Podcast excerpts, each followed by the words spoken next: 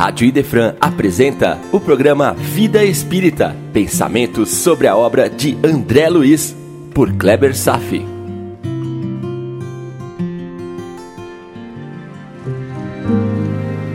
Nosso Lar, capítulo 11, Notícias do Plano, parte 1. Veja que interessante observação. Quando lemos e aprendemos nas Escrituras Sagradas, sempre nos deparamos com diferentes tipos de personagens nas lições, nas parábolas, nos encontros. Podemos, mesmo ousando, discernir e agrupar todos esses personagens em categorias, seguindo uma ordem relacionada com preparo espiritual e a disposição de fazer o bem. Eu vou fazer um pequeno ensaio, sem dar referências ou com o objetivo de apresentar um material definitivo. Eu vou apresentar muito mais como um material didático que pode ilustrar várias situações que se passam nos textos. Em geral, encontramos as pessoas distribuídas em cinco grupos diferentes, conforme a disposição para praticar o bem. Da seguinte maneira, vamos lá. 1. Um, pessoas persistentes ao mal são aquelas com ações maléficas, covardes, que têm prazer a fazer o mal, cometem crimes sem remorso ou culpa, odeiam o bem e perseguem todos aqueles que trazem a palavra do amor de Deus. Podem ser criminosos simples ou grandes líderes sem coração. A história está recheada deles e a Bíblia os distingue bem como perseguidores implacáveis dos representantes de Deus. Imperadores, líderes tribais, assassinos, desumanos, não se apresentam com alguma disposição para ouvir e ver a bondade que se possa fazer ao mundo. Estão congelados para o amor e precisam o trabalho do tempo e do amor para mudarem. 2 os indiferentes. Não se importam com mal ou com bem. Não praticam mal, mas quando as oportunidades se apresentam para praticar o bem, preferem esconder-se em seus ninhos de proteção, na sua zona de conforto. Não reconhecem um detalhe muito importante. Se deixar de fazer o mal é muito importante, por outro lado, deixar de fazer o bem quando podem também é considerado uma forma de praticar o mal. Captou? Por isso, um eremita se equivoca pensando que seu isolamento o levará à iluminação. Pois quando foge ao mundo e das pessoas, está deixando de exercitar o bem, o que é um tremendo engano. Pois, como foi dito, deixar de fazer o bem é o mesmo que fazer o mal. 3. Os sensibilizados são aquelas pessoas que aplaudem o bem, estão lá, sempre presentes, assistindo e se emocionando com as ações do bem praticado pelos outros. São sensibilizadas pelas palestras sobre a moral, mas após aprender algo novo, vão para suas casas e nada, absolutamente nada muda. Elas vão cumprimentar e elogiar os agentes do bem, reconhece que precisam operar mudanças na sua forma de pensar e agir. Porém, quando vão para casa, ai, ai, ai, nada muda e nem esforço empregam para mudar.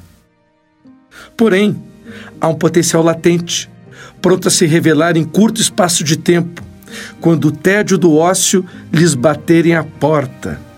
Então se perguntam: o que podem fazer que lhes trará um novo sentimento de felicidade. E esse será o seu chamado para a transformação. 4. Os discípulos. Aqueles que já estão no início da transformação espiritual em suas vidas. Fazem pequenos esforços para a mudança. Ainda caem erros, mas levantam-se evitam muitas lutas por não possuírem força moral suficiente para sustentar lutas prolongadas. Mas já estão abrindo mão de permanecerem na zona de conforto. Há uma boa variação nesse nível, pois encontramos aqueles que fazem o bem para serem reconhecidos, até aqueles que já fazem o bem apenas pela consciência do bem. Percebe a diferença? 5. Os apóstolos. Assumidamente são os representantes da espiritualidade superior na Terra. É fácil de reconhecê-los por suas evidentes ações no bem, que são de difícil realização. Não têm metas, mas têm missões. Sofrem e sorriem. Há uma paradoxal alegria em servir, apesar da dor e do sofrimento que experimentam. Por isso, são incompreendidos pela maioria, chamado de loucos. São reconhecidos pelos aplausos dos sensibilizados e pelo interesse dos discípulos. Sofrem escárnio dos indiferentes e são perseguidos pelos maus. A qual grupo pertenço? Apenas por essa pergunta já reconheço.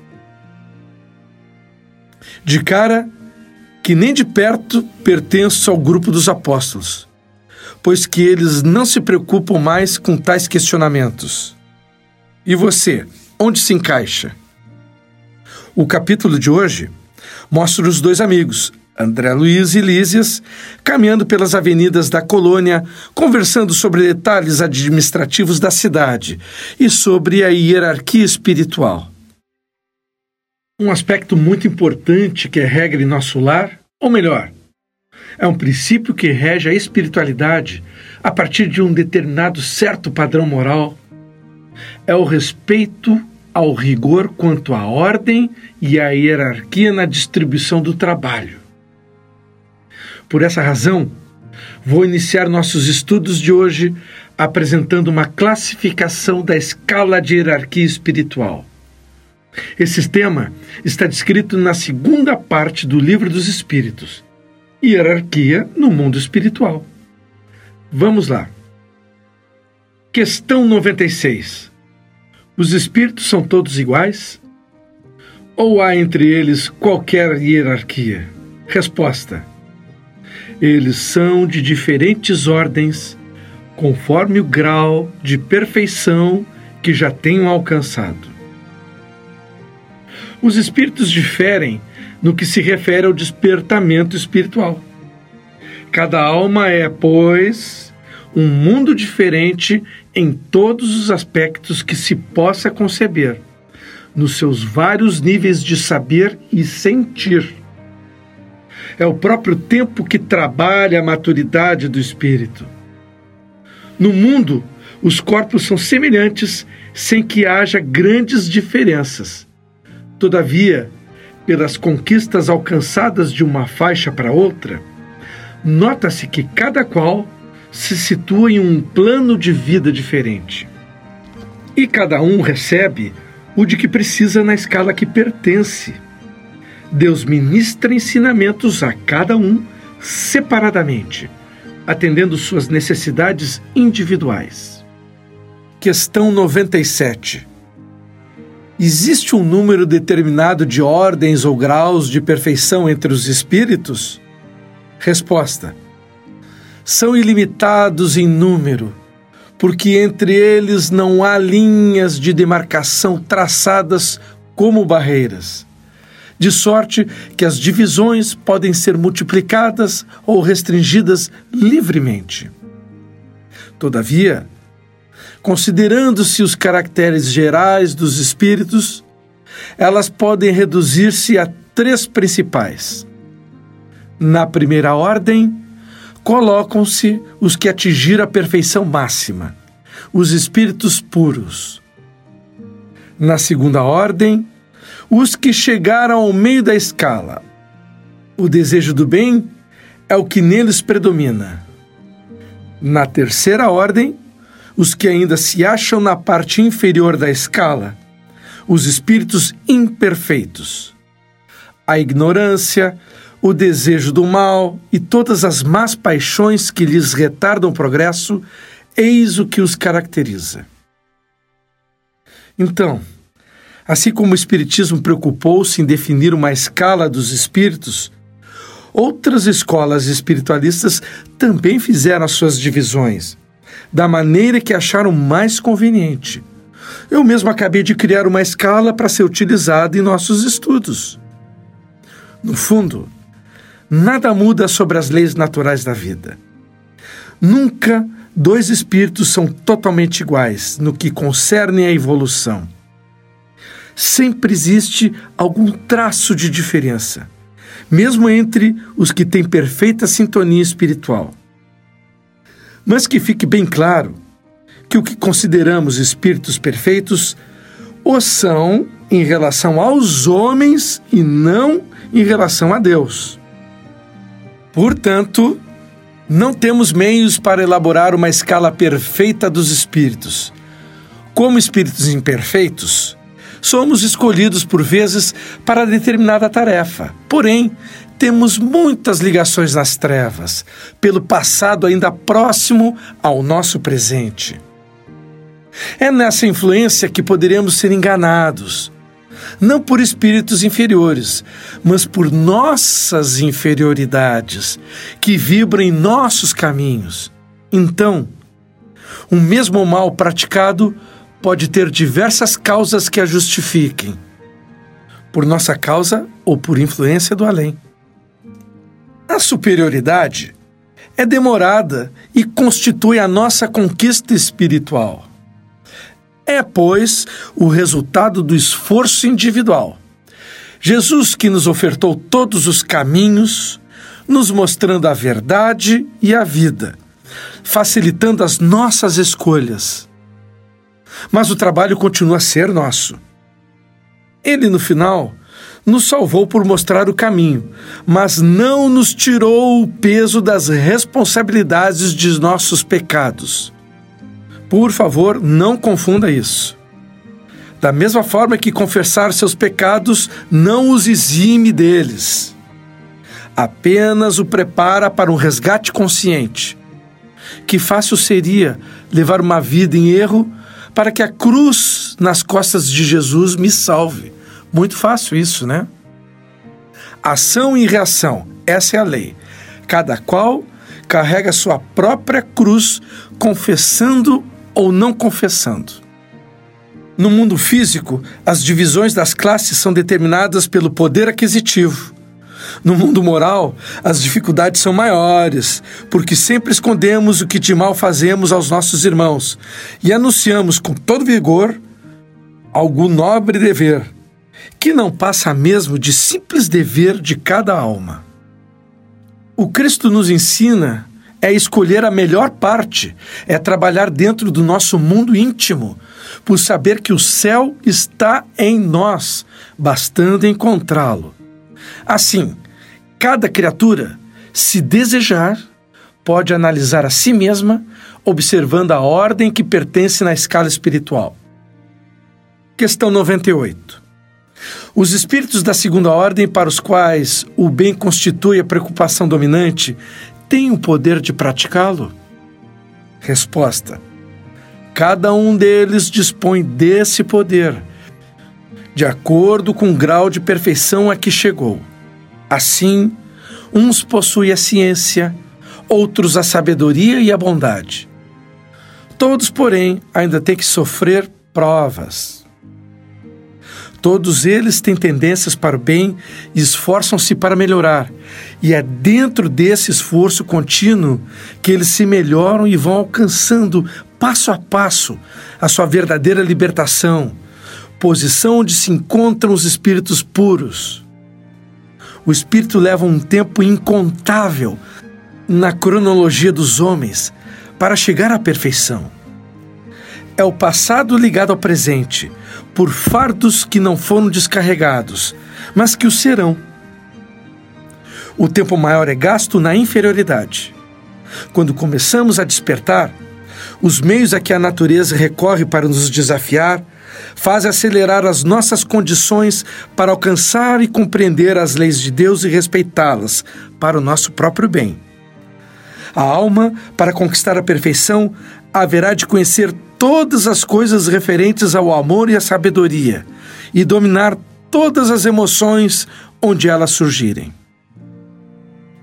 O espírito, na pureza, não tem mais nada que aprender na terra. Em sua estrutura espiritual, atrofia-se a razão, presta bem atenção, atrofia-se a razão para florescer em seu lugar a intuição. Não precisa raciocinar para conhecer, porque lá conhece, conhece de uma forma diferente. A Terra está cheia de espíritos na terceira ordem e bastante da segunda. Porém, os de primeira ordem vêm, por misericórdia, à nossa terra, como uma bênção de Deus, para auxiliar aos seres de boa vontade e fortalecê-los cada vez mais no bem que pretendem fazer. Por essa razão, nada está piorando nas civilizações que ocupam a Terra Apenas temos uma ilusão sobre essa impressão. Isso é normal em todo fechamento de ciclo, para abrir outro ciclo, despertando potencialidades dos corações que vão viver e dirigir materialmente os destinos dos povos, sob a influência de espíritos superiores. Nesse trânsito, os espíritos bons passarão a ser espíritos puros na forja do tempo e nas bênçãos da dor. E os que persistem no mal provavelmente serão exilados, como um dia já fomos. Questão 99. Os espíritos da terceira ordem são essencialmente maus? Essencialmente. Resposta: não. Uns há que não fazem nem o mal nem o bem.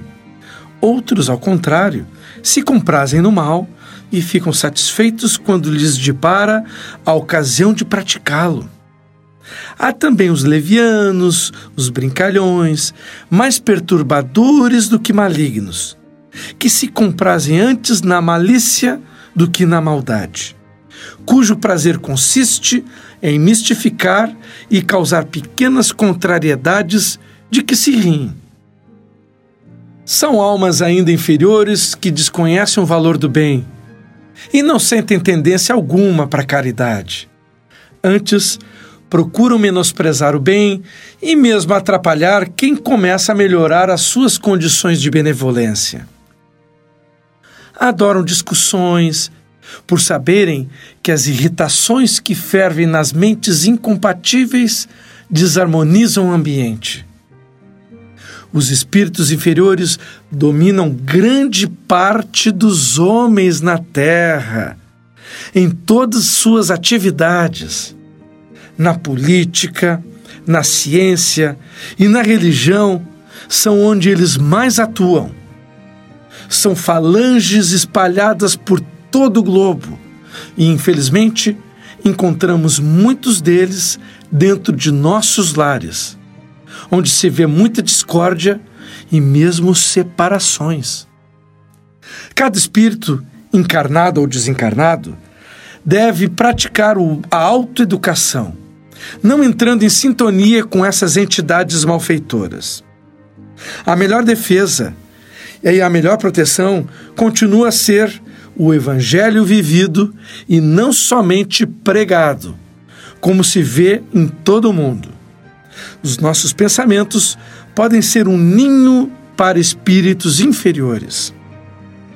Os que querem ser enganados estão alimentando sentimentos inferiores e aos poucos que gostam da verdade, da honestidade, do perdão, da caridade, do amor na verdadeira acepção da palavra, trabalham para sua própria paz íntima.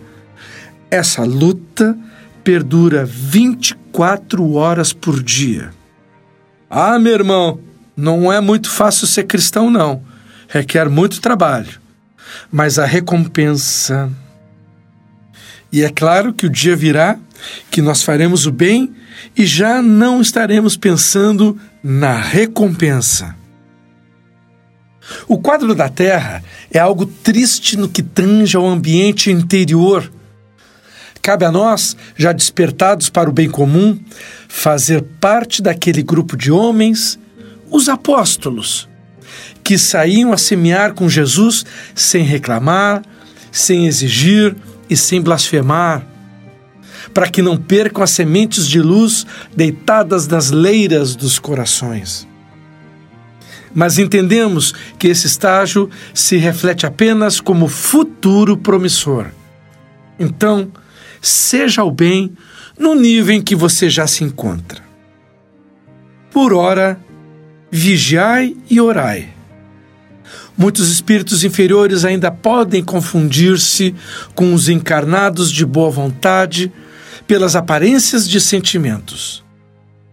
A doutrina espírita na feição de Evangelho redivivo está no mundo para limpar a eira das nações, ajudando a separar o joio do trigo, nos fazendo ver quem somos verdadeiramente e quem está ao nosso lado com mais clareza. Mas, retornando ao capítulo.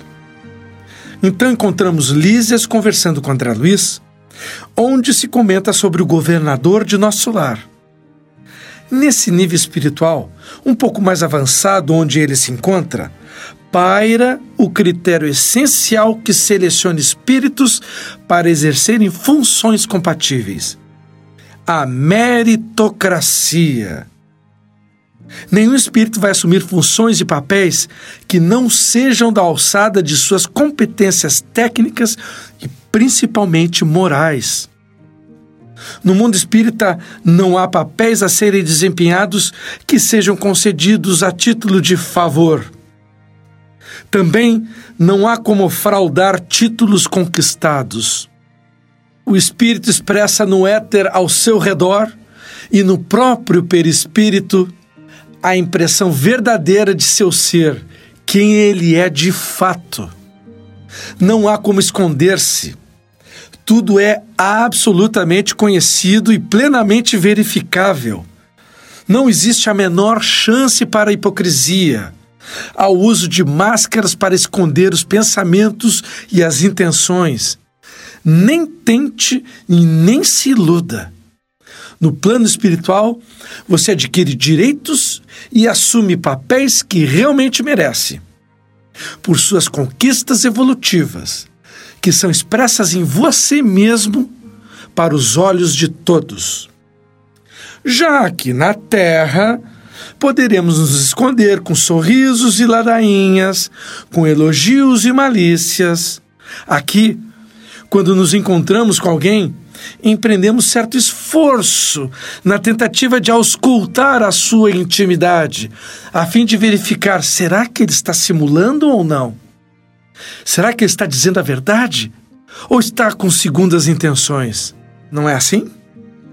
Aqui, ser espontâneo e verdadeiro demais pode até te condenar indevidamente, ou ser uma desvantagem competitiva, como se diz. Acabamos então usando máscaras e mentirinhas, seja para nos defender de armadilhas, seja para manipular outras pessoas. Quantas máscaras você usa no seu dia a dia? E com que finalidade? Para se proteger da inveja alheia e esconder os seus valores? Para manipular uma situação a fim de obter o que deseja? Para esconder suas reais intenções? Usar muitas máscaras pode cansar muito, desgasta e pode mesmo gerar desequilíbrios e produzir doenças. Às vezes, ser solitário pode representar um mecanismo de fuga das lutas contra um sistema que quer te devorar. Então, a pessoa se isola do mundo para viver mais autenticamente, sentindo-se livre e sem pressões esmagadoras. Portanto, dificilmente haverá uma meritocracia autêntica aqui em nossa sociedade. Todos têm que lutar arduamente para conquistar suas metas com suas próprias forças. E mesmo assim, poderá perder a luta para outra pessoa que sabe usar muito mais habilmente as máscaras da hipocrisia para manipular os resultados ao seu favor. Aqui, nem sempre o melhor vence. Aqui, a meritocracia ainda é uma utopia. E tem mais um aspecto em jogo que pode influenciar as conquistas de alguém: o ambiente dos encarnados e desencarnados se interpenetra. Os espíritos estão ao nosso redor, em maioria numérica, nos acotovelando. Nesse cenário, a vantagem está com eles, que podem nos ver, nos ouvir, e, portanto, estão em posse de valiosas informações sobre nossos hábitos, defeitos, pontos fracos. A multidão invisível que nos cerca todos os dias, muitas vezes não tem escrúpulos e jogam pesado na influenciação de nossos resultados, dominando o espetáculo das relações humanas. Portanto, a influência espiritual é considerada como fator extremamente relevante. Uma das forças da natureza que pode atrapalhar os esforços de alguém que busca a conquista de suas metas. E isso é até um pouco assustador. E essas influências nocivas acabam estraçalhando a meritocracia muito mais do que imaginamos. Eu vou transcrever a famosa questão 459 do Livro dos Espíritos. Os espíritos influenciam nossos pensamentos e nossos atos? Resposta: Muito mais do que imaginais, pois frequentemente são eles que vos dirigem. Captou a mensagem? No mar de pensamentos, uma boa parte não são seus pensamentos, mas dos espíritos a nos influenciar. Claro que para a influenciação surtir efeito, em primeiro lugar, nós temos que abrir as portas a partir de nossos próprios pensamentos nada sadios, além de nossos comportamentos reprováveis. Espíritos inferiores apenas nos influenciam porque assim o queremos. Então, aqui há algo que pode ser feito para nos defender dessa força invisível que nos ataca sem que o saibamos e que nos ajuda com muita eficácia. A prece, o sublime elixir da esperança, lembra? Mas tem que ser aquela prece sentida, uma prece de gratidão, de veneração a Deus, de ligação com o que é bom e superior. É uma chave que te liga, que te conecta com o alto, que será ouvida e muito mais ainda, será atendida. Mas apenas a prece será suficiente para nos proteger de tantas influências invisíveis e nocivas? Segura um pouco, porque a resposta seguirá em nosso próximo encontro. Porque hoje era isso. Paz a todos e até breve.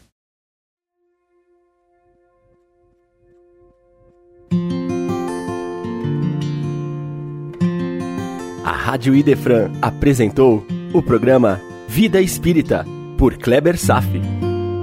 Todas as terças e quintas, às nove da manhã. Programa Vida Espírita